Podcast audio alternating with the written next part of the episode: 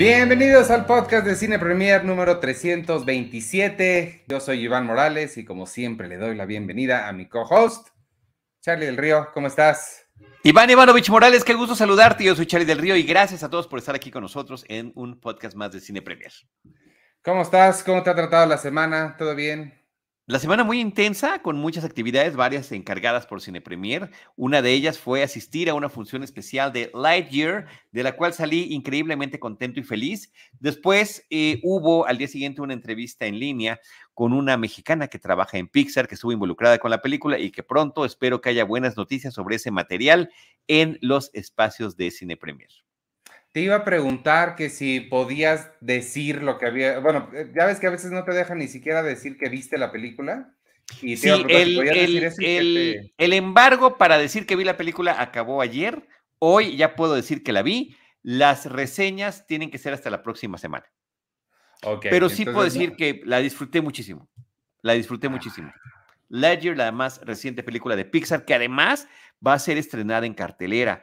Recordemos que las últimas películas de Pixar han llegado directamente a la plataforma de eh, Disney Plus y sí me emociona mucho que sea en cartelera. Parece que también va a estar en pantallas IMAX, lo cual ya, o sea, yo voy a regresar a verla, voy a ir con mi chamaco ahora que ya esté estrenada la película, porque pues ya ves que en estas funciones de prensa, salvo algunas excepciones, eh, hay oportunidad de llevar a alguien, ¿no? Sí, más ahorita con las restricciones que hay, pues sí está un poco. Claro, claro. Y con, bueno, fui a otra función de una película que se llama Teléfono Negro, que también me gustó mucho, pero esa se estrena hasta el veintitantos de este mes de junio de 2022, em, con Ethan Hawke, una película de horror, una película de Blumhouse. Me, me pareció muy divertida. Pero bueno, eh, la anécdota que quería comentar, porque la vi esta semana y eh, fue en las oficinas de Universal Pictures México, que tienen su propia sala de cine, pero pues no me había tocado, Ivanovich, que te hagan la prueba de COVID antes de entrar a la sala. Entonces, pues también fue parte de las actividades de esta semana. Imagínate que salgas positivo ahí enfrente de todo mundo y te exhiben. Él tiene. Aléjenlo, sáquenlo y que te hagan una eh, o que te persigan con antorchas. No, pues bueno, es una, pues, es una posibilidad y hay que saber justamente para no contagiar. Este, además, éramos muy poquitas personas en la sala. Sí, claro, me, este, imagino. Sí, cinco, cinco personas, cinco personas en la sala nada más. Entonces, eh, pues sí, siento que tuve estos dos eventos de función de privilegio esta semana y eso, eso me, me pone muy contento. Esas funciones son padres. Yo, yo, yo no tuve nada de, privilegios particulares esta semana, estuve aquí encerrado, pero ya empezó a llover. Eso me da, eso me da gusto porque ya sí, este, el calor ya estaba demasiado intenso. Entonces, eso es bueno. Pero acuérdate que cuando hay lluvias intensas nos afecta la electricidad y también las conexiones a internet. Entonces, vayamos con pies de plomo. Esperemos que eso no nos suceda ahora. Oye, este quería comenzar el, episodio, si te parece bien, estamos a la mitad de una celebración importante. Este, no sé si te has dado cuenta, pero ya pasó un año de que se estrenó, de que llegó HBO Max a México. qué rápido, qué rápido se ha ido. Qué rápido se fue y me acuerdo que cuando llegó fue como la, la, la gran noticia porque sí, era, fue, fue un alivio que por fin tuviéramos la plataforma, que este, pues sí está, sí está padre. Bueno, tiene muchas cosas que son dignas de mencionarse. Una es la gran calidad con la que está el streaming de sus películas. Eso me parece que es sensacional. El otro es la calidad de las películas y del catálogo que tienen. Tienen muchas cosas. Yo soy más de la nostalgia, yo soy más del cine clásico y hay muchas cosas muy interesantes por allá. Entonces, eso está muy increíble. Y la otra, que también es súper importante, es esta ventana que existe entre estrenos comerciales de Warner Brothers en cartelera y el tiempo que tardan, que no es mucho, para llegar finalmente a la plataforma. Entonces, eso mm, te permite tener una plataforma de streaming de cine que está en constante actualización. Total, totalmente. De hecho, justo, em, bueno, lo, que decías son dos cosas. Por un lado, sí, la, calidad con la que están, sí, es, se, nota claramente. Eh, ya, ya no usan ese eslogan, ojalá lo usaran, no es televisión, es HBO, pero sí, es una calidad muy diferente y, sí, que este, se, se disfruta mucho. Y pues bueno, acá nos queremos sumar a la celebración del primer aniversario de HBO Max en México y había pensado en que hiciéramos un repaso de las mejores películas que se encuentran en la plataforma. No sé qué te parezca, me gustaría que Parece muy bien, siempre hay que hacer la aclaración desde nuestra perspectiva, desde nuestra cinefilia, desde nuestros gustos, desde nuestras referencias, pero esto es tan solo una muestra de la eh, diversidad eh, y calidad de contenido que tienen. Y sí, te agradezco la oportunidad de sumarme a la lista, yo feliz. Y por lo mismo también estaría padre que la gente que nos esté viendo aquí en vivo o después que nos vean en la, en la transmisión que se queda colgada ahí en YouTube, que nos vayan comentando también lo que los mejores títulos que han encontrado ahí. Pues voy a arrancar yo, si te parece bien, mira, voy a arrancar con un clásico que yo sé que esto está un poquito abajo de mi generación, pero es, es imposible hablar de, los contenidos de, HBO Max y no darle un espacio muy importante a toda la saga de Harry Potter. Creo que es algo que sé que mucha gente me va a agradecer, nos va a agradecer mencionar y nos cuelgan si no lo mencionamos. Creo que poder revivir las ocho películas de la historia de este niño que sobrevivió siempre va a ser un, deleite. Y este, y pues las tres, las tres nuevas también de, de, Animales Fantásticos, que creo que siempre la nostalgia nos va a llevar más hacia las originales, pero, pero pues también están ahí las nuevas para poder. Y que recién acaba de llegar la última de Animales Fantásticos a la plataforma. Justo es parte, justo lo que decías, que semanas después de estar en el cine ya la tenemos acá en la. Ya está por ahí. Oye, Ángel López, les mandamos muchos saludos, nos está mencionando que, y de series también. Sí, y sabes qué, aprovechando el comentario de Ángel, yo te propongo, Ivanovich, que la próxima semana hagamos lo mismo, pero con series, de las series que más nos gustan aquí de HBO Max. Sí, me encanta, me encanta la idea porque hay también hay muchas de cuáles hablar. ¿Cómo no? ¿Cómo no? ¿Cómo no? y algunas que estamos esperando que lleguen, que son de su catálogo clásico, que aún no llegan a Latinoamérica. Que eso, También. a ver si la próxima semana ya me dan esa gratísima sorpresa. Sí, la saga de Harry Potter, eh, yo la entendí, eh, efectivamente, eh, yo soy de generaciones previas, ya en plural inclusive, o sea, ya mi veteranía me, me, hizo ver la película de Harry Potter original, la primera, ya grandecito. No, o sea, sí me gustan, no tengo el nivel de fanatismo que generó para mucha gente lo compara diciendo es mi Star Wars, las películas de Harry Potter.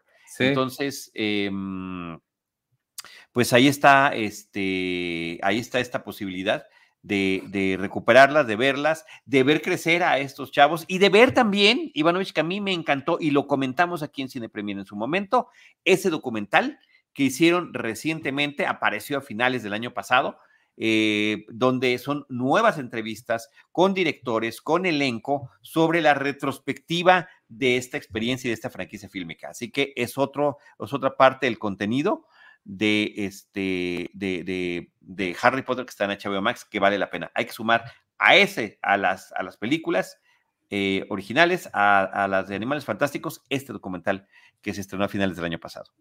Totalmente.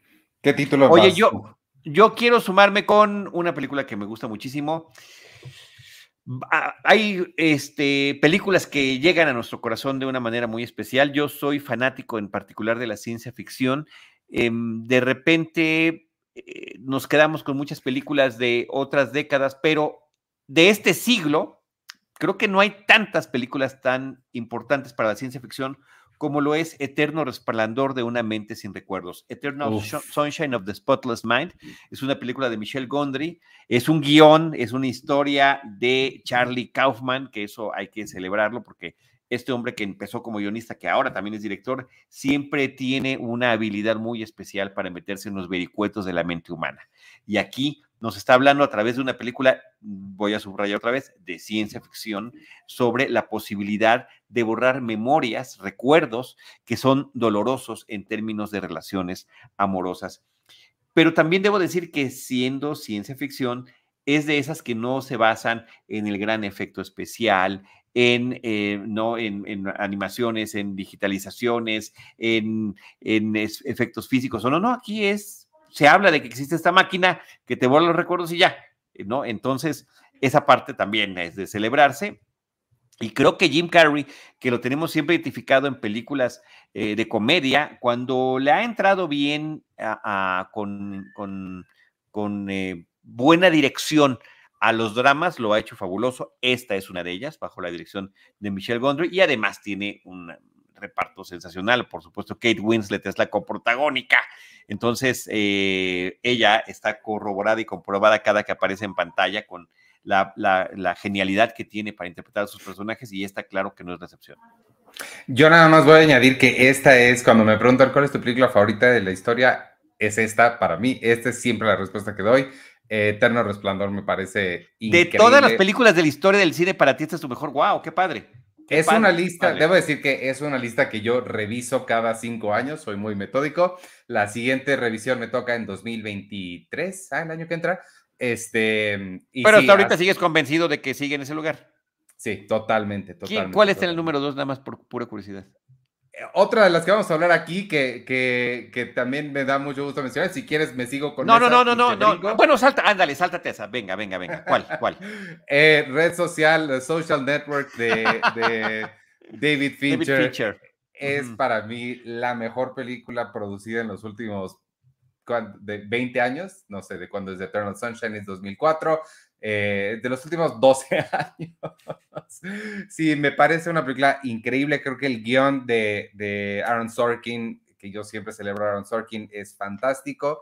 Es una historia que te habla de mucho más allá de nada más Facebook. Creo que habla sobre, sobre ambición, sobre ambiciones modernas, sobre quiénes somos ahora y lo que a veces cierta gente siente que tiene que hacer para llegar a lo que la sociedad nos ha vendido que debemos entender como éxito.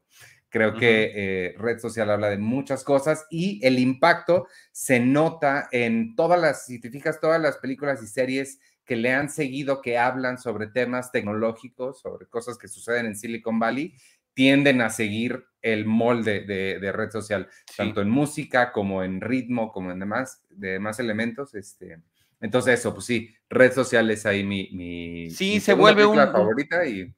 Un parámetro de biopic, ¿eh? no exclusivamente de gente de, tecnología. Eh, es un estilo que ya se ha seguido para otro tipo de personajes cuyas se hacen sus historias de vida. Totalmente. Oye, eh, eh, eh, varias películas de Stanley Kubrick que están en el catálogo. Es difícil para mí, ¿no? Este 2001 y Odisea del Espacio son unas joyas para mí geniales de la cinematografía, pero para no caer toda mi lista con el lugar común de ciencia ficción, me quiero ir también a la parte de horror y ahí está El Resplandor, una película de 1980, una película protagonizada por Jack Nicholson, por Shelley Duvall, con un jovencito Danny Lloyd que tiene un papel increíble como el niño, pero esta atmósfera del Hotel Overlook, eh, eh, abandonado, ¿no? En esta etapa de invierno, cuando tiene que ser cuidado por esta familia y las cosas sobrenaturales que empiezan a pasar allí. El horror, eh, me encanta que de la película no nada más sea el sobrenatural, no nada más sea en temas de apariciones, sino también está el otro horror que es muy real y que es el de la violencia doméstica desde que empieza la película, desde que van los personajes en el camino, se habla de que ha habido problemas de violencia doméstica en esa casa, donde el papá ha maltratado al niño. Todos creen que es una etapa que ya se superó, pero la llegada a esta, a esta eh, instalación, a este hotel, eh, va a hacer que las cosas cambien dramáticamente. Formidable película basada en un libro de Stephen King. Es legendaria la historia de que Stephen King nunca quedó conforme con los cambios que Kubrick le hizo a su historia. Eh, ahí sí creo que, y con todo el cariño y también respeto que le tengo a Stephen King por la obra tan generosa que nos ha otorgado y que además ha sido traducida al cine y a la televisión en innumerables ocasiones, creo que se equivoca. Pero él apoyó más una versión posterior que se hizo como miniserie del mismo Resplandor porque respetaba más eh, los hilos argumentales. Eh, cuando lo que hizo Kubrick como el gran autor que, fue, que sigue siendo y que seguirá siendo para la historia del cine, pues la hizo propia. Ah, ah, y, la otra cosa a añadir nada más, ah, en la versión que está subida a HBO Max, la calidad de nuevo es impecable, se le ve el, los, el grano del cine, es bien bonita la, la, calidad de la, de la copia que tienen ahí. Sí, ¿con cuál te quieres ir ahora? Este, pues vámonos con voy a. Mira, aquí está diciéndonos Néstor, tiene tres de los grandes estrenos interfinales de, pandemia. Sí, tres grandes estrenos de finales del año pasado, lo voy a este, resumir, Néstor. Este, y sí, mira, me voy a ir con mis tres, este, tres de las opciones que íbamos a mencionar. De Batman, por supuesto, no podemos hablar de HBO Max sin hablar del estreno de The Batman, que fue una cosa loquísima, la nueva película del Caballero de la Noche con Robert Pattinson. Este fue, fue todo un fenómeno, además con la introducción de este acertijo que ya no es chistoso. Este, eso me encantó. Duna, por supuesto, la nueva de Nivel 9, que también se ve espectacular aquí, sobre todo si tienen una este, pantalla muy grande. Si no, acérquense más a la pantalla y también.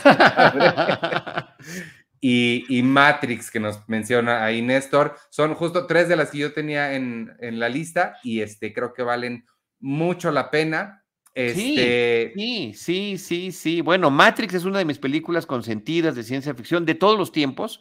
Es para mí, y, sí necesito que hagamos una revisión, amigos cinéfilos, amigas cinéfilas, eh, Ivanovich, amigos y colegas, ¿qué película de este siglo XXI en el que vivimos ha tenido un impacto de ciencia ficción, ha tenido un impacto como lo tuvo Matrix. Matrix lo tuvo a nivel temático, a nivel estético, a nivel de efectos especiales, a nivel de historia. Todos los elementos están muy bien integrados.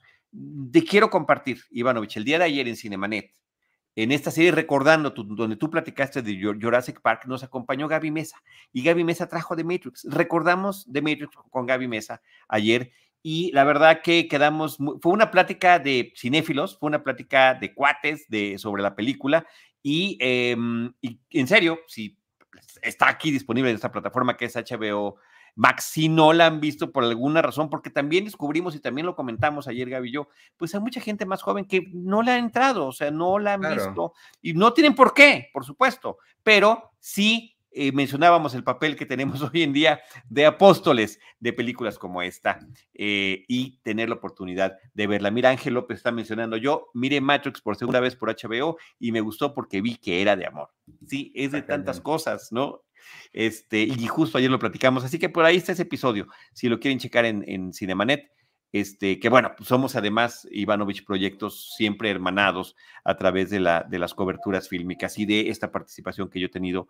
De, primero en Cine Premier, es cierto, yo empecé como colaborador en Cine Premier tres años antes de que naciera eh, Cinemanet, así que este, lleva mano de antigüedad Cine Premier sin duda alguna. Pero bueno, ahí está la súper recomendación de Matrix que no quiero dejar este, de lado. Y pues, claro, también está Animatrix y también están las secuelas y Resurrecciones. La nueva. Sí. Oye, incluyéndola, incluyéndola, esa también cuenta como secuela. En otra, si quieres, nos quedamos en la ciencia ficción. Este, tú sabes que a mí otro de mis cineastas favoritos es Christopher Nolan. Interestelar para mí es una cosa espectacular. Mira, Interestelar es espectacular. Hicimos el año pasado, de hecho, un eh, de estos episodios especiales que hacemos para Patreon sobre Interestelar y este, la verdad es que sí, sí e, es larga la película, eso es lo único que, que, sí me pesa de ella, pero, pero vale la pena el viaje, este, creo que sí, este, este juego que hace con el tiempo, la forma que tiene Christopher Nolan de visualizar la cuarta dimensión me parece espectacular. Sí, eh, bueno, a ver, eh, Christopher Nolan es un especialista en manejar y manipular el tiempo a través de la edición y de las historias que nos presenta. Y ahora el tiempo mismo, la relatividad temporal es una de las temáticas principales que está manejando Interestelar.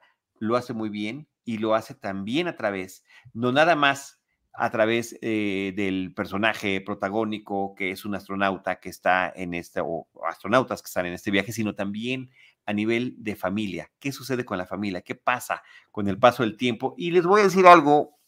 Vean Interestelar pronto, lo más pronto que puedan, para que la tengan como referencia ahora que otra película se va a estrenar en el cine que se llama Lightyear, la película sobre Buzz Lightyear. La referencia de Interestelar para la película de Lightyear es fundamental. Es una de tantas que tiene, conecta con muchas películas de ciencia ficción, ya lo platicaremos ahora que se estrene con, con detalle, pero Interestelar llega, tiene un, papel, un rol muy importante. Este, son astronautas que se comunican a través de la coexistencia en el universo cinematográfico, Ivanovich. Este, ¿cuál otra, cuál otra te gustaría mencionar?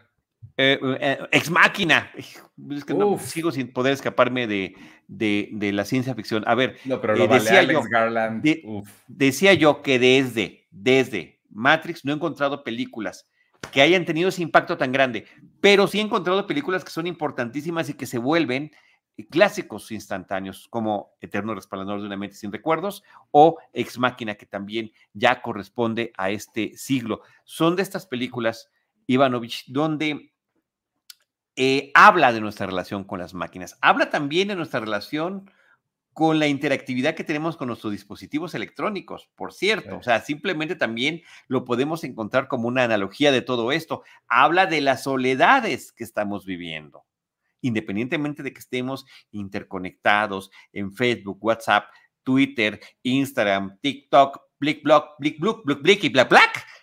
De todo eso, al final termina imponiéndose cierta soledad. ¿Y de qué manera? logras encontrar una empatía o una aparente empatía con un ser artificial. Creo que es una película extraordinaria. Alicia Vikander está increíble y también es una de tantas referencias que salieron ayer a, propósito de nuestra charla sobre, sobre eh, Matrix. Para mí, eh, digo, Alicia Vikander está increíble y Donald Grison también, pero... No, bueno, él es, él es una cosa... ¿Qué tipo, eh? O sea, ¿qué tipo Dom Gleason, además que viene de, de, la estirpe, de la actuación de su papá, es otro gran intérprete, que por cierto ha aparecido en las películas de Harry Potter, ah, este, entre muchas otras cosas, y que, em, y que siempre se ve diferente en las películas en las que aparece, en las películas y en las series. Eso, e, eso me siempre me, me, me, no, me, me escarba la cabeza. ¿Cómo es posible que alguien que evidentemente tiene el mismo físico, pero hay algo que hace que se vea diferente? Y es su presencia y la forma en la que tiene su interpretación y su lenguaje corporal y su lenguaje facial. Es impresionante. Así que es una gran película. Es una gran película. Y Oscar Isaac, no podemos no Y Oscar Isaac. Oscar Isaac. como el Steve Jobs de esa historia. Exacto, sí, el Steve A propósito de que mencionabas de Social Network. Sí, sí. Este, pues mira, la, última en en mi lista es un clásico, regresemos a los clásicos. Eh, nada, nunca va a superar a Martin Scorsese. Esta es otra de mis películas favoritas mm. de la historia. Buenos muchachos, Goodfellas, que mm. está, por supuesto, ahí en HBO Max.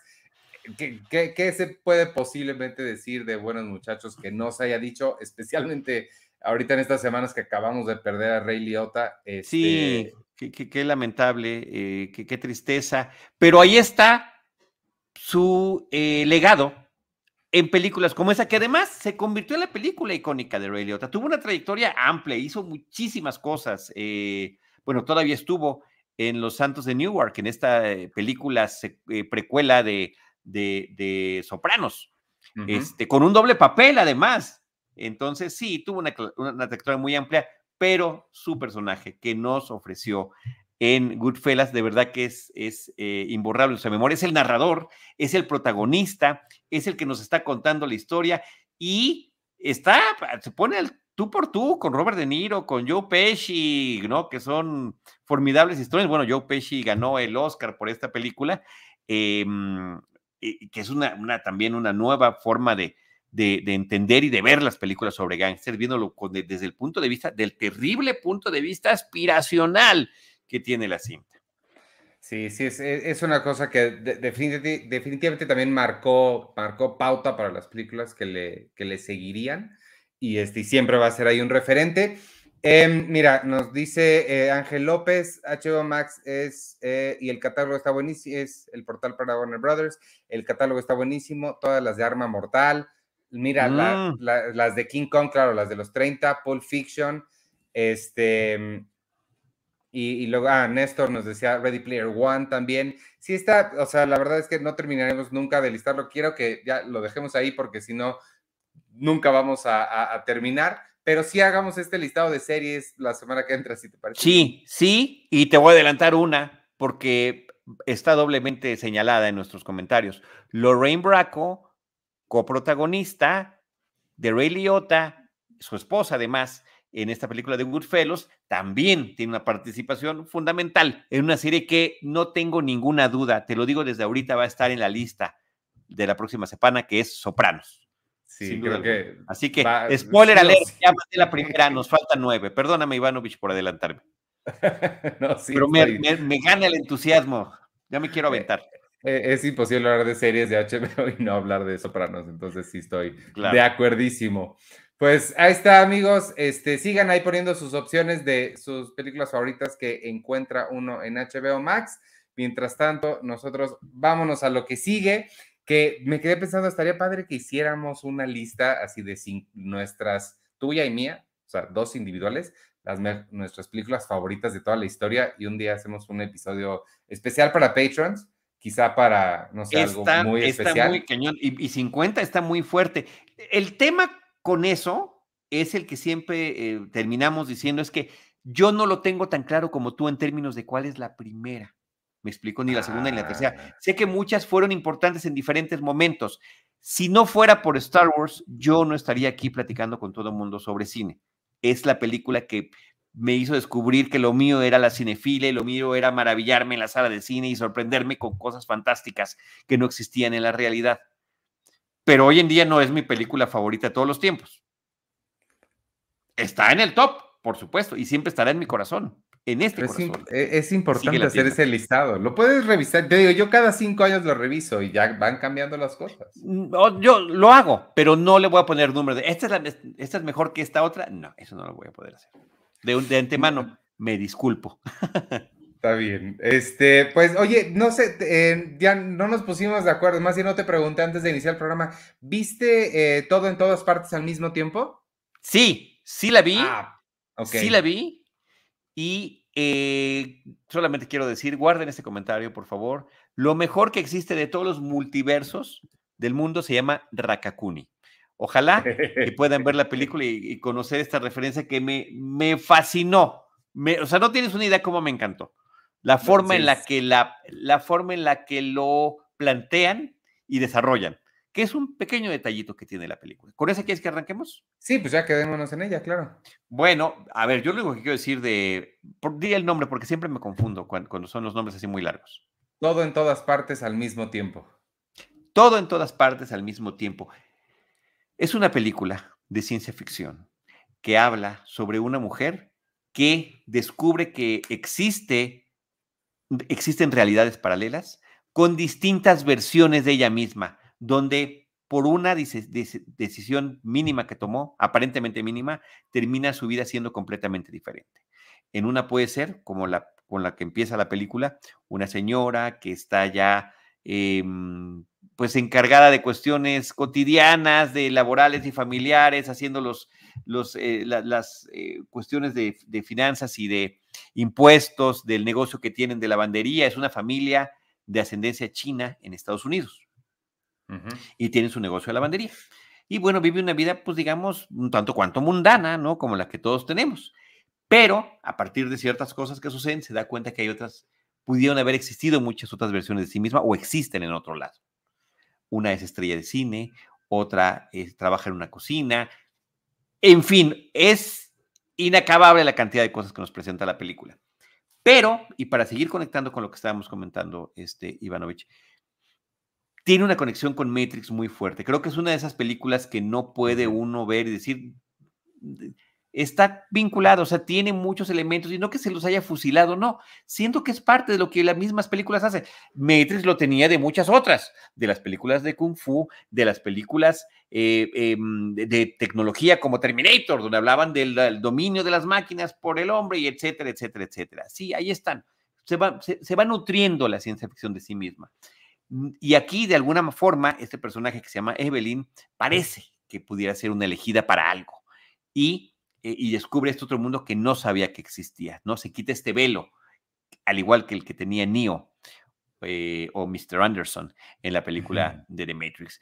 Eh, nada más que aquí me parece que está manejado, así como hay una seriedad solemne y mucha acción en el caso de Matrix, aquí es con un sentido del humor que tiene muchos matices, puede ser un sentido del humor del gag, puede ser un sentido del humor del pastelazo, puede ser un sentido del humor negro, puede ser un sentido del humor irreverente, puede ser un sentido del humor pasado de tono en algunos momentos, que creo que le sienta muy bien a la película. Sí, totalmente. A mí no, no quiero eh, meternos en muchos detalles para evitar el spoiler y las sorpresas que te avienta la película cada rato, porque, eh, y justo ese, justo ese es mi comentario, a mí lo que más me gustó de la película es la, el desborde de creatividad e ingenio que tiene. Porque sí, eh, justo lo que acabas de decir, en un momento te hacen un chiste de adolescentes y al siguiente es una exploración filosófica del ser. Y este, y sí, me, parece un, eh, de verdad, un talento increíble el que tienen estos dos chicos que se hacen, bueno, estos dos directores que se conocen como los Daniels, este, son los mismos directores de Swiss Army Man, em, aquella película de Paul Dano y Daniel Radcliffe, en la que Daniel Radcliffe era un muerto que se encuentra Paul Dano en una isla. Y pues ves lo mismo, o sea, una, una de verdad desborde de creatividad, pero lo notable de todo no es nada más que se les ocurran todas estas locuras y que las logren pensar. Son dos cosas muy notables. Una, que la película exista, me parece un milagro, este, sobre todo a este tamaño, sobre todo que haya llegado a México. Y en segunda, que funciona, porque cualquiera puede pensar cosas irreverentes y locas y aventarlas en una pantalla, pero bien poquita gente creo que podría hilarlas de, una forma tan eh, funcional y, clara, porque son ideas muy complejas que te logran expresar de una forma muy clara. Sí, y que además, al final de cuentas, la película tiene una serie de mensajes que son muy importantes y que tampoco vamos a decir, pero que eh, son muy, muy prudentes hoy en día y me parece que eso está muy bien hecho. Eh, ahora, decías tú que es increíble y qué bueno que llegó. ¿Por qué pensaríamos que es increíble? Porque se percibe una película de corte independiente, se percibe una película de poco presupuesto, pero de mucha creatividad y de muchas formas de solucionarlo muy bien. Y además, Michelle Yeoh en el papel principal, Michelle Yeoh que es una estrella del cine internacional, estrella de artes marciales, ya una mujer madura, pero que le sigue entrando a este género que efectivamente le encumbró fue una chica Bond en su momento con eh, Pierce Brosnan en, en, la etapa que le tocó a él estar como el doble 07 y, este, y me encanta ver el, el, el nivel de, de, madurez de ella como actriz, como productora, con la, todo lo que proyecta a través de esta película, donde también se conecta también eh, eh, en este, en este multiverso su propia realidad eh, de estatus de, estrella cinematográfica. Entonces, creo que es una película muy completa en muchísimos sentidos y este... Mm, mira, dice Néstor, lo padre es que se fusilan abiertamente las referencias. Sí, ahí es, ahí es cuando está diciendo claramente de dónde vienes. Y hay una de Matrix que es más clara, no puede ser, ¿no? Eh, y, y, muchas otras que están muy bien planteadas. Hay de Disney, hay de muchas cosas pero tiene su corazón. Y, otra parte también importantísima, y que lo vamos a tocar en otra serie que vamos a platicar en un ratito más aquí mismo en Cine Premier, la identidad de una familia inmigrante en el país que se llama Estados Unidos de América, United States of America, en USA. ¿De qué manera están conservando o no sus tradiciones, su idioma, su idiosincrasia? ¿De qué manera la comparten? Eh, y creo que conecta muy bien con Miss Marvel. Ahorita lo vamos a decir cuando nos toque platicar de esa serie de Disney Plus, em, con diferentes eh, eh, países de origen, pero que al final de cuentas terminan, terminan proyectando lo que piensan las distintas generaciones sobre lo que debe de ser y lo que piensa también ya la generación que ya nació en ese país y que no reniega, no reniega de su pasado, pero también necesita su propia identidad y su propia libertad y su propio descubrimiento. Y creo que em, esta película que se llama Todo en todas partes al mismo tiempo y Miss Marvel, perdón, quería que tú lo dijeras porque ya ves que a mí se baba. Este, creo que lo hacen muy bien. Entonces, bueno, está padrísimo. Y, fíjate que es un tema este, que vamos a ver próximamente. Bueno, creo que últimamente se ha estado tocando mucho este tema de cómo, em, de cómo uno, Estados Unidos está confirmado, conformado por gente de todas partes y lo que, justo lo que decías, cómo las nuevas generaciones toman los valores de las, de las generaciones que primera vez llegaron, pero ya este, lo, lo cambian o lo reinterpretan o no las comprenden de plano acabo de ver otra película que, que, de hecho no sé si puedo decir que vi, pero que también llegará a HBO Max en algún momento. Y, este, y es de, de este mismo choque de generaciones. Cuando llegue su momento lo platicamos porque se me acaba de ocurrir que tal vez no puedo decir que ya la vi, pero este, pero sí. Y la otra es lo refrescante que fue para mí, y esta es otra razón de por qué es tan eh, rara y tan, celebro tanto que exista esta película, lo refrescante que fue para mí ver a estos protagonistas, que no son jovencitos, no son caritas, no son, eh, ¿sabes? O sea, la, estrella de Hollywood que esperarías ver al frente de una película de este tamaño. Me encanta ver este, rostros diferentes. Y, los rostros conocidos no los reconoces, como Jamie Lee Curtis, que está irreconocible, o James Hong, que es el abuelo, Gong Gong. Eh, James Hong es un actor, a ver, si hay leyendas de la, em, eh, del cine y de la televisión en Estados Unidos, es James Hong. Él ha participado desde su muy temprana juventud en series televisivas como Bonanza, ni más ni menos. Ha pasado por mil películas, con papeles pequeños, sí, eh, pero ahí está, en Seinfeld, él es el del restaurante chino del, episodio de Seinfeld, em, en, las películas de Kung Fu Panda es la voz del papá de, de Jack Black, en fin, o sea, increíble, y creo que aquí está muy bien porque también lo vemos ya muy grande al caballero, pero también con distintas eh, caracterizaciones, y me pareció fantástico, y su voz siempre reconocible. Es más, lo reconocí primero por su voz que por su aspecto, justamente por la caracterización, la primera caracterización con la que aparece en la película. no, yo sí, yo sí le reconocí el rostro, pero, pero sí, es, sí, sí es muy... Eh, no, no, a ver, sí lo reconocí, pero primero fue la voz, me explicó. O sea, eh, es, es, un momento ahí eh, en el que suceden las cosas en, tu mentecita, como, como explican ahí en la película. No, son pues, microsegundos. Pues genial la película, creo que valdría la pena si pudiéramos hablar en algún momento con spoilers de ella, pero vayan a verla amigos porque ahora vale mucho, mucho la pena, todo en todas partes al mismo tiempo. Desafortunadamente sí llegó a México, pero no está en todas partes al mismo tiempo.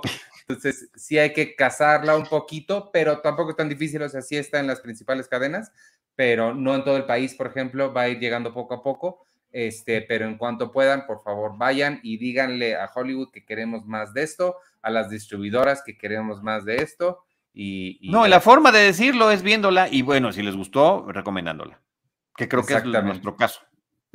Exacto, exacto, exacto.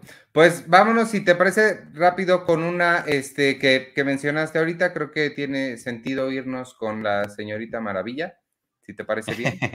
Me parece muy bien antes de pasar a Jurassic World, que vamos a tener un invitado muy especial, nada más estoy esperando que se conecte, este, para platicar con eh, José Roberto Landaverde también, pero en lo que llega Robert, vamos a seguir hablando de Miss Marvel, la nueva serie de Marvel Plus, iba a decir, la nueva serie de Disney Plus del universo de Marvel. ¿Qué te pareció? Quiero saber qué te pareció.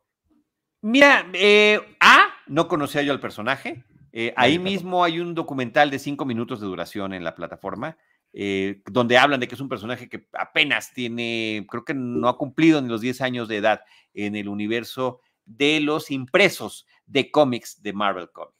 Eh, el personaje en sí es admiradora de los héroes de, los Avengers y demás, particularmente de Captain Marvel, tanto que la quiere emular y por alguna razón que sucede en el episodio, logra llegar a tener poderes mientras está vestida con un disfraz similar. Por ahí, por eso esa es la conexión con Miss Marvel. Pero de lo que se trata principalmente es sobre este asunto de la representatividad. Y justamente aquí se trata de una familia pakistaní eh, donde los papás que sí nacieron y crecieron en otro país, en, Pakistán, llegan a instalarse en Estados Unidos, donde ya nacen sus hijos, pero tratan de conservar sus raíces, sus tradiciones y también marcar sus diferencias con cuestiones que pueden ver, pues, como más liberales, posiblemente, eh, de la juventud y la diferencia generacional.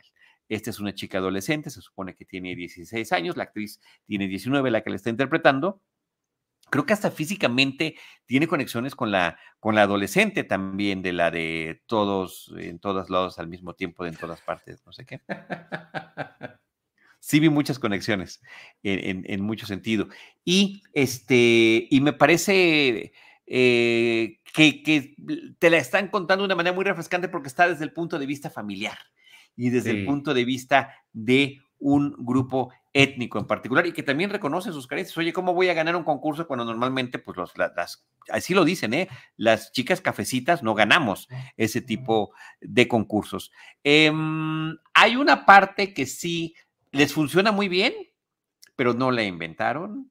Y creo que sí hay que hacer reconocimientos porque posiblemente tampoco eh, la familia eh, Miller contra las máquinas lo inventó, pero sí lo explotaron increíblemente bien, que es esta forma de narrar historias con voz en off y con collage. Y así lo empiezan a contar. O sea, sí parece que estamos viendo un live action eh, de, esta película de, que está en la plataforma de Netflix, se estrenó en Netflix, que para mí era de las mejores, posiblemente para mí debe haber ganado este año el Oscar en lugar de Encanto como mejor película animada. Y ese ritmo y esa estética de collage digital eh, donde están pasando muchas cosas al mismo tiempo mientras el personaje lo narra, pues está aquí presente y lo hacen muy bien. También en películas como eh, en la del multiverso Spider-Man. Sí, a mí, a mí lo que más me recordó, yo no, no, me gustó mucho Mitchell y las máquinas, pero no la tengo Mitchell, tan, dije Miller, perdón. No la tengo tan presente, pero Spider-Man sí, Spider-Man me recordó mucho, también porque además tú también es una... Into the Spider-Verse, a esa me refiero, sí. Ajá, el, el Spider-Verse. Este, mm, ah, me gustó mucho a mí la serie, me la, me la pasé muy bien, me cayó muy bien ella. Mucho, qué carisma. Tanto que la parte, porque ya lo, lo, que comentaste, los poderes que por circunstancias de la trama adquiere, sucede ya muy, ya muy avanzado el episodio, casi cerca del final. Cuando sucedió esa parte se me cayó un poquito, como que me interesaba nada más, siento que ya también tengo yo fatiga de superhéroe, entonces no me molesta ver la historia de, de, una niña que es fanática de esto y ta, ta, ta, pero ya que ella se convierte en superhéroe y totalmente me lo esperaba, no me sorprendió, pero, pero sí se me había un poquito olvidado y dije, ah, sí, cierto, ella se, se me cayó un poquitito porque me la estaba pasando muy bien con la historia de una niña que era fan. Y es que a mí las historias de, fans, las historias de gente que genuinamente ama esta cosa, me gustan mucho. Entonces... Pues porque nos identificamos. Eh, sí, me, me, acordé mucho de una película que seguramente has visto con Kristen Bell que se llama Fanboys. Sí. De, sí, de unos chicos que están tratando de llegar a, de meterse al... Al, al, rancho, de, de, George Lucas para poder ver el episodio 1 antes que nadie, sí. bueno, de ahí eh, eh. sale el actor que está ahorita en las películas de los animales fantásticos y que está interpretando a Francis Ford Coppola en... Eh, ah, que está interpretando a Francis Ford Coppola en la serie de Offer, que está en Paramount Plus ni más ni menos. Sí, como no, este, Fanboys es muy divertida, pero yo tengo otra película también de corte independiente que también habla sobre el fanatismo, que me parece que es mucho mejor elaborada que Fanboys y que es menos conocida y que se llama Free Enterprise y que ah, es sobre el fanatismo de Star Trek y la recomiendo ampliamente. Uno de los actores protagónicos es el de Will and Grace. Es Will, no me acuerdo, McCormack es el apellido. Este, Eric. ¿eh? Eric. Eric McCormack. él, es el protagonista de Free Enterprise, donde además tiene un papel William Shatner en la película. Entonces, creo que son películas, eh, y no hay muchos años de diferencia entre una y la otra, que hablan sobre distintos tipos de fanatismo, eh, muy bien intencionadas y películas de corte independiente. Digo, valga el... pero eso, em, y, y también valdría la pena ver la diferencia del tono de una película independiente sobre fanatismo y el tono de una película, de una serie comercial sobre el fanatismo eh, de sí misma, ¿no? Porque eso parece que es un, es un proyecto para promover al propio Marvel, que por supuesto no lo necesita. Sí, claro. Pero sí fue muy refrescante, definitivamente. Es el primero de seis episodios, se van a estar soltando semanalmente los miércoles. Les recomiendo mucho que vean el pequeño documental, cinco minutitos, este, valen muchísimo la pena. Y otra cosa que me recordó, que también hemos mencionado aquí en este espacio, Ivanovich, es la serie televisiva Superhéroe por accidente, donde ah, un individuo recibe un traje de superhéroe, pero sin las instrucciones y tiene que ir aprendiendo cómo lo va a poder utilizar un poco medio también esa vibra aquí, eh, Miss Marvel. La vez pasada me la comentaste y se me, se me antojó muchísimo. Como todas las cosas que mencionas, siempre llevo una lista enorme de recomendaciones de Charlie que no sé cuándo voy a ver, pero ahí las, ahí las tengo. Úsalas, úsalas. Sí. Oye, este, pues ya espero que no resulte demasiado largo este episodio, porque todavía nos faltan algunos títulos que mencionar, pero pues vámonos. Ya tenemos a Robert aquí en el, en el backstage. Vamos a darle la bienvenida a este muchachón. ¿Cómo estás, Robert? Bienvenido al podcast de Cine Premier. Bien, gracias. Aquí siendo perseguido por un dinosaurio. No, ¿Cómo están? Qué gusto, qué gusto, saludarte, Robert. Una vez más, vamos a recordar que justamente, eh, digo, nos hemos tratado en línea, eh, somos eh, colaboradores de Cine Premier, pero nos encontramos físicamente justamente en esa función de Jurassic Park, Jurassic World Dominion. Sí, la verdad es que fue un gustazo encontrarte, Charlie, además con Quique Figueroa, que, que ya es gran amigo también, entonces, pues un gustazo ya vernos por acá. Ahora sí. Qué padre. Qué padre, Robert. Pues este eh, dirán, porque yo no he visto Jurassic World, me voy, a ah, esperar a ver sus comentarios, a ver si voy o no este fin de semana. El, pues el, programa es suyo, a ver qué dicen. Yo los veo. Venga, Robert. Siento que, que, que mm, ha estado muy divisoria la, muy dividida la respuesta a la película. Este, entonces yo quiero aclarar para empezar que a mí me encantó, así en todo el sentido de la palabra. Entonces, pues sí creo que, que es un cierre, pues cumplidor. No sé si digno, pero cumplidor. O sea, cumplidor, a mí me, me cumplió mis expectativas, me entretuvo, incluso así solté la lágrima en algunas escenas. Ah, caray. Y sí, en esa parte como fan sí cumple. Como película más redonda, ahí es donde ya empiezo a ver, donde le puedan ver otras personas ciertos problemas. Pero pues también se pueden pasar. O sea, no es como que vayas a ver algo de, no sé, Belatar. O sea, es Jurassic World. Y, en esta parte sí siento que, que me cumplió bastante. Pero no sé tú, Charlie, cómo la veas. Yo tendré que ser del otro tipo de personas que estabas mencionando y de la cuestión divisoria. Pero sí tengo que decir algo muy importante y tiene que ver con el episodio que tuvimos recientemente en Cinemanet, Ivanovich, donde fuiste a compartir con nosotros Jurassic Park, que es una de tus películas favoritas de todos los tiempos, película de 1993. En este caso, Jurassic World Dominion, estamos ya en la sexta película de esta franquicia cinematográfica, divididas en dos trilogías, las la trilogía de Jurassic Park y la trilogía de Jurassic World. En la película original de Steven Spielberg, y algo que mencionamos mucho en ese episodio era el asombro que representaba para nosotros como espectadores esa primera vez que veíamos un mundo contemporáneo con dinosaurios y que era el mismo asombro que estaban viviendo los propios personajes interpretados por Sam Neill eh, y compañía y que decían, qué bárbaro, ¿qué es lo que está pasando? Y estaba este aspecto también tecnológico de la película donde ya se empezaba a combinar los animatrónicos, los puppets y los efectos digitales y creo que lo hacen muy bien. Em, de repente nos cansamos del asombro, así como nos, cansamos de las noticias terribles en la televisión porque son una tras otra tras otra. Ya no nos sorprende saber que vamos a ver dinosaurios en la película. Ahora, los dinosaurios que nos están llamando la atención, pues es el reparto original. Y esa fue la gran noticia que hubo. ¿Sí? Me parece que esa es la curiosidad. El elemento de venta, el elemento promocional y el elemento para los fans, y yo creo que Roberto no podrá mentir, era pues que vamos a poder verlos otra vez allí en pantalla grande, a, Laura Dern, a Jeff Goldblum, a Sam Neill, y estaban en el póster coexistiendo con los otros, y están esos momentos en los que terminan juntándose los personajes, que me parecen los menos logrados y los un poco inclusive incómodos, porque de repente tienes a todos ellos más los nuevos, juntos y siento que no saben qué hacer con ellos en pantalla. Pero en lo que tiene que ver con escenas de acción, eh, lo que sí noté y, sí me sorprendió mucho, porque me, me agarré a mí mismo sorprendido porque no lo esperaba, es que el nivel de algunas escenas de acción de la película están al nivel de una película de James Bond o de Misión Imposible, solo que con dinosaurios. Y eso dice, ay, ¿qué pasó? ¿No? Este, persecuciones para llegar a un avión, para escapar de algún lugar. Eh, y eso me parece que está padre porque sí están bien logradas.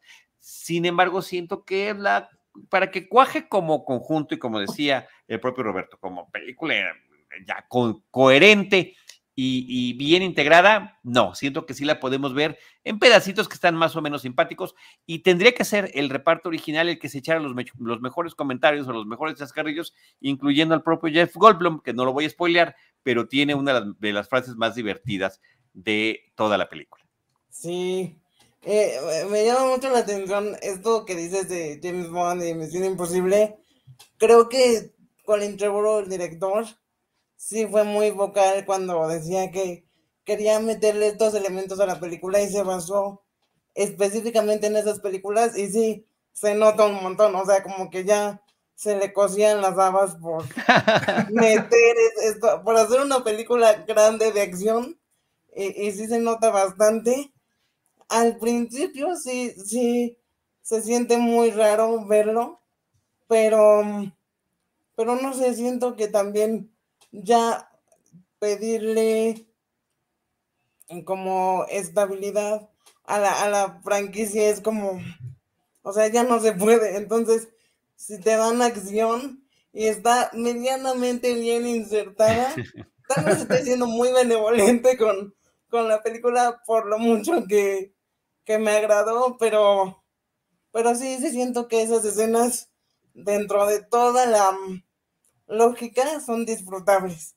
Y sí, están muy bien. Sí, están bien, logradas, Están bien logradas y, eh, misión cumplida, ¿no, Robert? Para el director, que es lo que quería. Yo no sabía eso, pero es lo que se nota.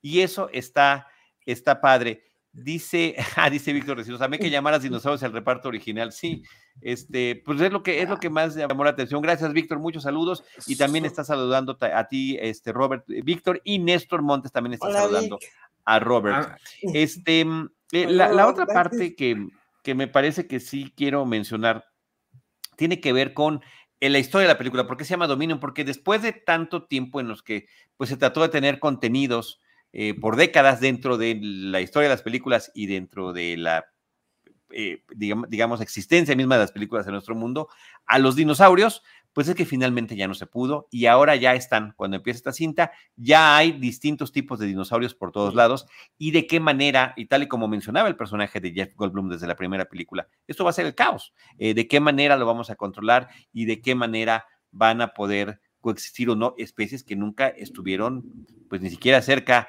en términos de millones de años de distancia evolutiva. Y este, ese es el principal problema y me parece simplona la solución, o no solución, lo que sucede hacia el final de la película, ¿no? Donde hablan, pues, este, prácticamente de que todo mundo feliz y contento en este, en este nuevo mundo. Y creo que siempre, porque pues, como gran franquicia fílmica, dejando puertas abiertas para, para que la saga no concluya, Robert. Esa era mi pregunta también. sí, o sea, sí se siente, bueno, han dicho bastante que este es el final como del canon de Spielberg pero eh, el personaje de Kayla Watts que lo hace de Wanda Wise, que vino a presentar la película aquí en México, con ella quieren hacer un spin-off o una precuela o algo así. Entonces, ese personaje lo están como planteando para que sea el futuro de la franquicia.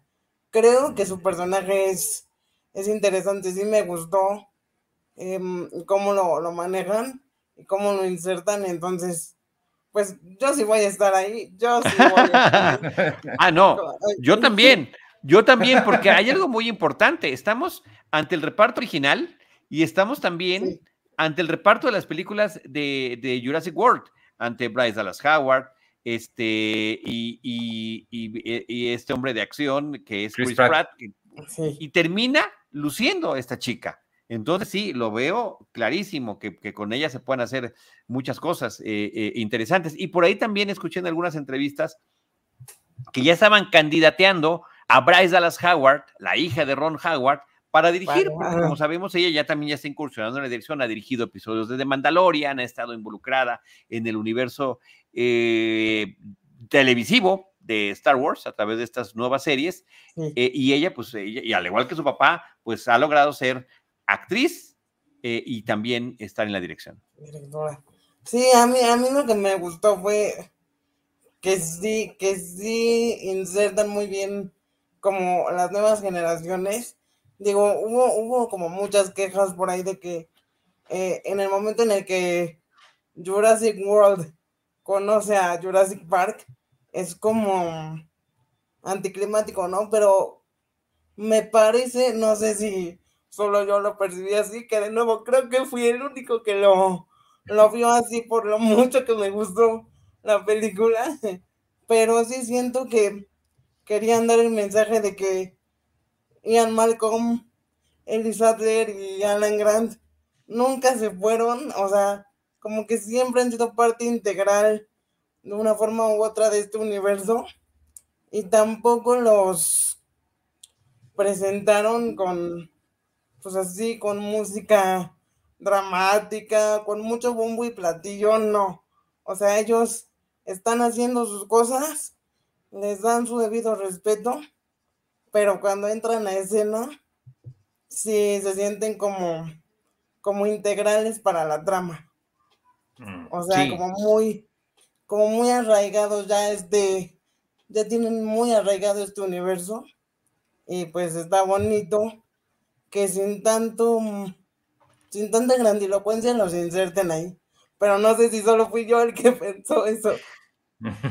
No, no, hay, hay, razón en lo que estás mencionando. Y justamente, insisto, desde el principio, es lo que dije, son, eran el factor que más eh, se estaba tratando de promover en la película. Hay que mencionar que también sale por ahí Omar Sy, este actor que ha tenido su serie eh, de, de, ladrón en, Netflix, que es muy interesante, que lleva ya dos temporadas esta serie francesa, y Campbell Scott, eh, el hijo de George C. Scott, que aparece justamente, y vamos a regresar al tema de, Social Network, Ivanovich, como este gran líder de una empresa de tecnología y de qué manera se está comportando y de qué manera hay intereses eh, que quieren manejar, como también comentamos hace rato en, el, episodio de James Bond, eh, comerciales. ¿Y a qué, qué, tipo de... Es más, su plan es totalmente James Bondesco, sin duda alguna.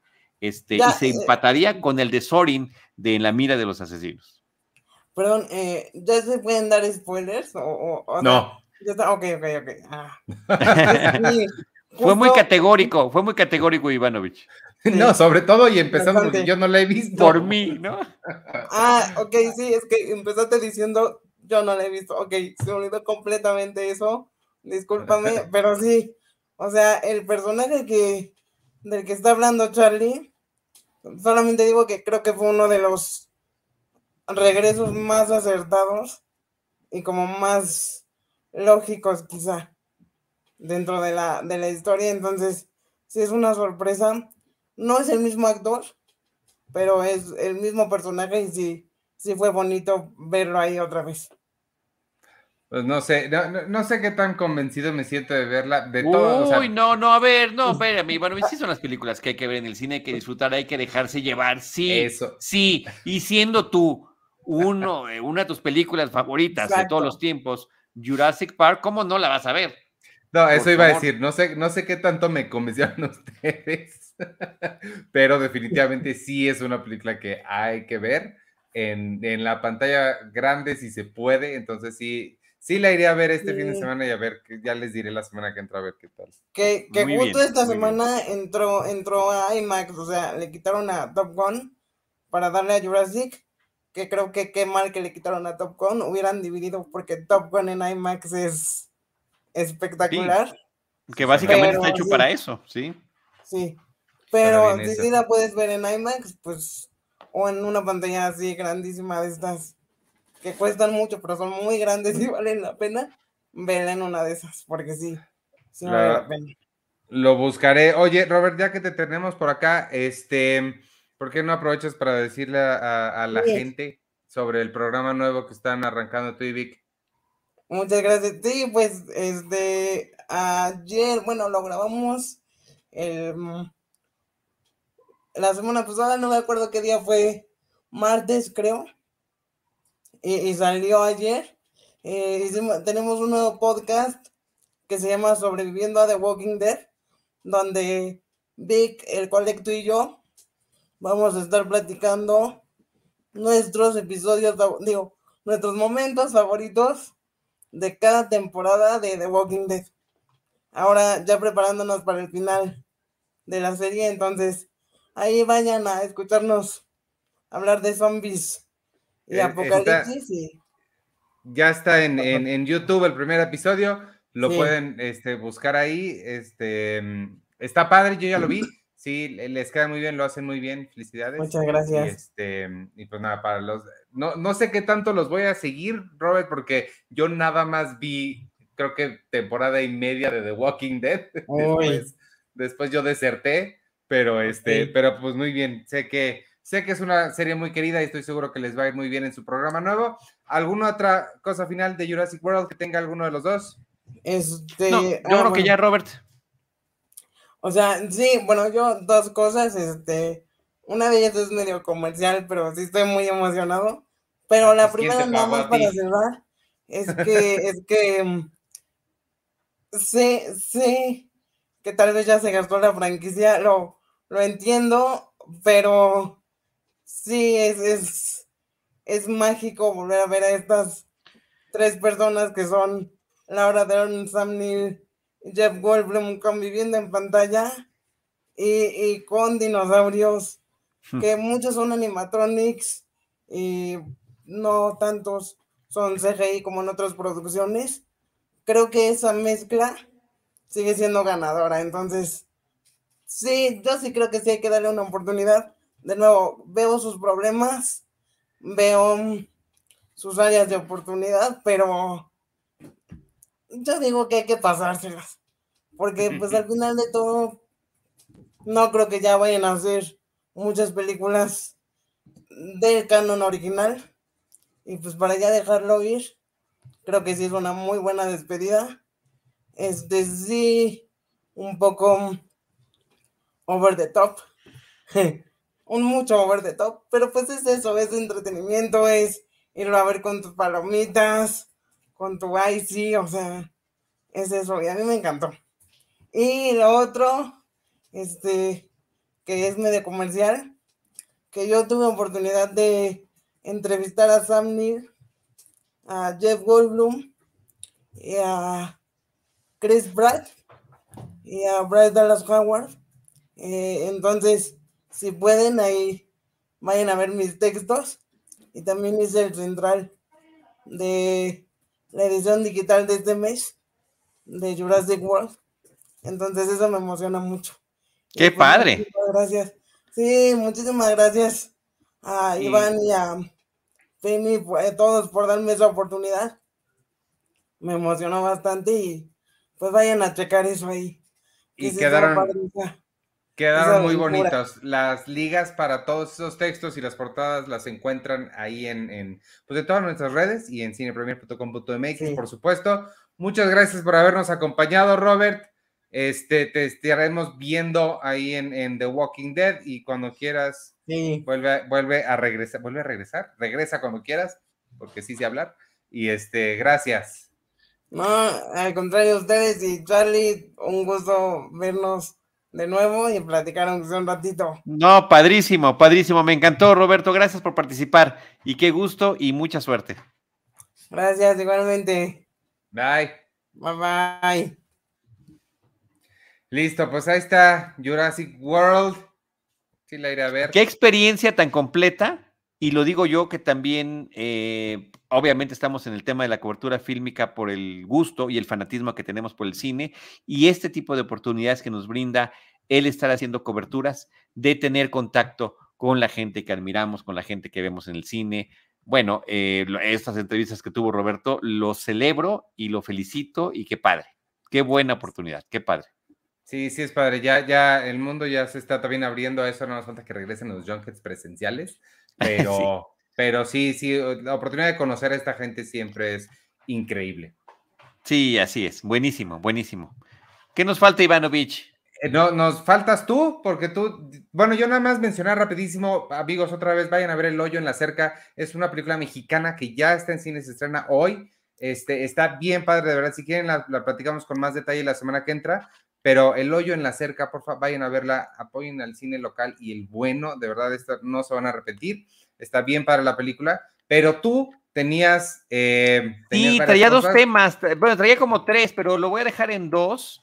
Dime cuál, una em, religiosa. una... Éxodo. Éxodo, La Última Marea no es una película religiosa, es una película cuyo título original es The Colony, es una coproducción entre Suiza y Alemania. El director es un director suizo que se llama Tim Feldbaum. Em, Roland Emmerich es uno de los productores de la, de la, eh, de la película. Esta es la segunda película de ciencia ficción, eh, bueno, su segunda película, y las dos películas que ha hecho son posapocalípticas. Oye, espérame, em, ¿es, ¿es, Éxodo, la última marea? Así se llama, Éxodo, la última marea, es el título completo. Éxodo, la última marea, o Tides en su título original, también se ha promocionado como The Colony, la colonia.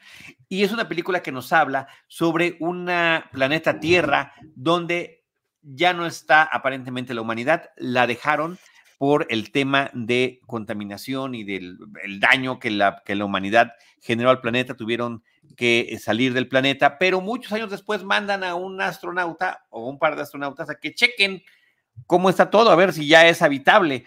Eh, un poco ah. la premisa de Wally.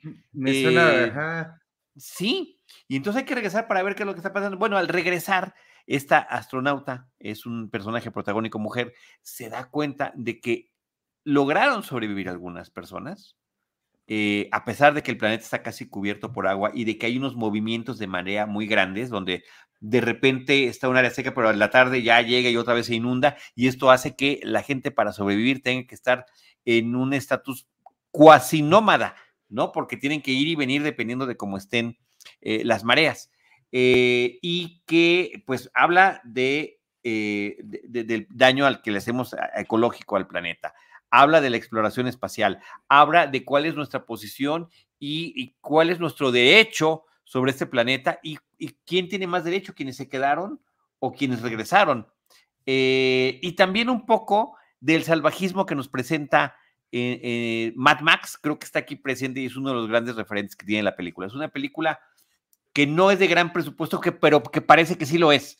se logran resolver muchas cosas a través de humo, fotografía, el estilo fotográfico, eh, las locaciones, estas locaciones europeas donde efectivamente ves esta marea así, eh, o estos lugares donde hay, estuvo una gran marea y, hubo mucha agua y de repente no, y luego va a regresar. A mí me gustó muchísimo, creo que es una propuesta muy interesante de esas películas que se sienten, pues que no están, de las que no se está hablando mucho. Eh, me, choca hablar contigo porque todo lo hace sonar increíble y se me antoja mucho y no tengo tanto tiempo, pero esta, ¿sabes qué? Esta le, eh, suena como el tipo de cosa que le encanta ver a Penny porque le encantan las 2012 y las destrucciones del mundo y el mundo se va a acabar de acción. Entonces, eh, mm, es buena recomendación. y que también tengamos el punto de vista de estos personajes femeninos protagónicos porque eh, las dos actrices, yo no las conozco, una se llama Nora Arniseder y la otra Sara Sofía Bosnina. ¿Qué papeles tan interesantes tienen las dos? Em, el director tiene muchos años que hizo su primera película que hablaba sobre los solar flares, no sé cómo, estos Ah, no sé cómo se dice en español. Son flamas del sol, o sea, cuando hay, ¿no? Eh, y, que afectan el mundo. Eh, es, esa era su otra película apocalíptica, pero también sus personajes protagónicos eran mujeres. Yo tuve oportunidad de platicar con él en una entrevista en línea que organizó Jaime Rosales. Y, eh, y sí, hablaba, sí, de Wally, de, de Mad Max. Dice, sí, sí, ¿no? O sea, son cosas de... Y le digo, pero tus personajes femeninos, es que yo crecí con puras hermanas. Y para mí lo normal es que ellas sean las protagónicas y siempre las he tenido. Y sí, claro, está antecedentes como Alien, ¿no? El Ripley de Sigourney Weaver en esa película de Ridley Scott, pero para mí ese es mi mundo y, por eso este, aquí están estas, estas mujeres protagonistas en la película como personajes. Y por otro lado, dentro del reparto hay dos actores que eh, pues yo tengo identificados por series que me han gustado mucho. Uno es Ian Glenn, que aparece o aparecía en Game of Thrones, él era Mormont, este hombre que estaba con Jalisi, que, que, había sido esclavista y que ahora pues, se ve que está enamorado de ella, un hombre mucho más maduro que ella, a la que ella, él, le tiene mucha, em, es, muy leal, mucha lealtad. Él aparece aquí en la película y eh, otro actor que se llama Sebastián Rocher, que también aparece en gran cantidad de series y películas. Eh, yo lo veo como físicamente un poquito parecido a Ralph Fiennes, tiene como más o menos el mismo estilo, pero él apareció con Peter Weller hace muchos años en una, en una serie que se llamaba Odyssey 5, que solamente tuvo una temporada y que tristemente quedó inconclusa. Nada más te cuento rapidísimo la premisa. Hay una misión espacial que está orbitando la Tierra. Eh, son personas de diferentes edades. Entre está este hombre Sebastián, está Peter Weller, eh, otra científica, un muchacho. Y de repente algo sucede y la Tierra explota. Y después también ellos terminan muriendo por causa de esto. Así empieza la serie. Después, en el siguiente comercial, te das cuenta que ellos están cinco años antes, eh, pero con el cinco años antes de, que de su misión espacial y de que la Tierra explote, pero con todos los recuerdos de lo que pasó durante esos cinco años y el momento de la explosión. Entonces, cuando es en esos cinco años ellos ni siquiera se habían conocido. Entonces empiezan a buscar y empiezan a tratar de armar el rompecabezas de qué es lo que va a pasar y por qué la Tierra va a explotar y para tratar de em, evitarlo. Entonces el 5 es un número importante en la serie. Odyssey 5 es la nave en la que estaban. Son cinco tripulantes y viajan al pasado por alguna razón que ellos no entienden, cinco años antes para tratar de evitar esto. Eh, ahí estaba este hombre. Y sus dos personajes, que no son los protagónicos de eh, Éxodo, La Última Marea, sí son muy importantes este, en términos de el pasado y de, y de las cuestiones, aún, aunque sea una película futurista, más conservadoras. En fin, son muchos elementos que maneja la película. Yo creo Creo que a Penny le va a gustar mucho. Ojalá que la puedan ver y me den su opinión, pero sí la quería mencionar porque este, está entrando en cartelera esta semana y siento que no se está hablando lo suficiente de ella. No. Y ya nada más para terminar, porque lo mencionamos este, la semana pasada, eh, ya terminé de ver los siete episodios de Stranger Things y quedé muy contento, Ivanovich. Eh, son episodios que duran más de una hora con 15 minutos, que se van como agua Creo que están muy bien armados. A mí me encanta mucho la primera temporada, dos y la tres no tanto, pero bueno, sí, aceptables. Pero creo que está superior a la dos y la tres, que conecta muy bien con la primera. Tienen unos flashbacks eh, geniales y nos ponen a los personajes en distintos grupos, en distintas situaciones de riesgo. Y estás tan clavado con lo que les está pasando a unos y de repente te cortan y te vas a la otra historia. Y cuando regresan con los dices, ay, sí es cierto. O sea, en esto me quedé con lo que, Dios mío, ¿qué está pasando? Muy contento con el desarrollo de esta siete episodios, que son eh, la cuarta temporada y que es la primera parte de esa cuarta temporada, va a tener una conclusión en, en unas semanas más. Creo que a partir del 1 de julio es cuando llegan los nuevos episodios para completarla. Pero bueno, muy bien, muy bien. Llamarada Solar, Víctor Recinos, gracias. Perdón, apenas estoy leyendo. Llamarada Solar, ay, qué, qué oso. Gracias. También este de The Voice, eh, temporada 3, pero no sé si tengas mucho que decir, prefieras dejarlo. No, la, próxima semana, la próxima semana la podemos platicar, sí. Porque además eh, hay tres episodios ya disponibles y van a estar estrenando uno cada viernes. Entonces sí lo podemos, lo podemos dejar para más adelante. Pero sí quería platicar de ella ya.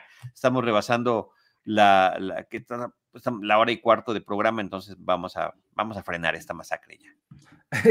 ok, está bien. Pues entonces, este, si te parece bien, vámonos despidiendo. Em, yo les quiero leer rapidísimo los, los estrenos que vienen esta semana en las diferentes plataformas y en cines, pero antes de eso tengo que compartir esto para agradecerle a nuestros amigos de Patreon. Recuerden amigos, si quieren ser parte de una de la mejor comunidad de cine entren a patreon.com diagonal cine premier.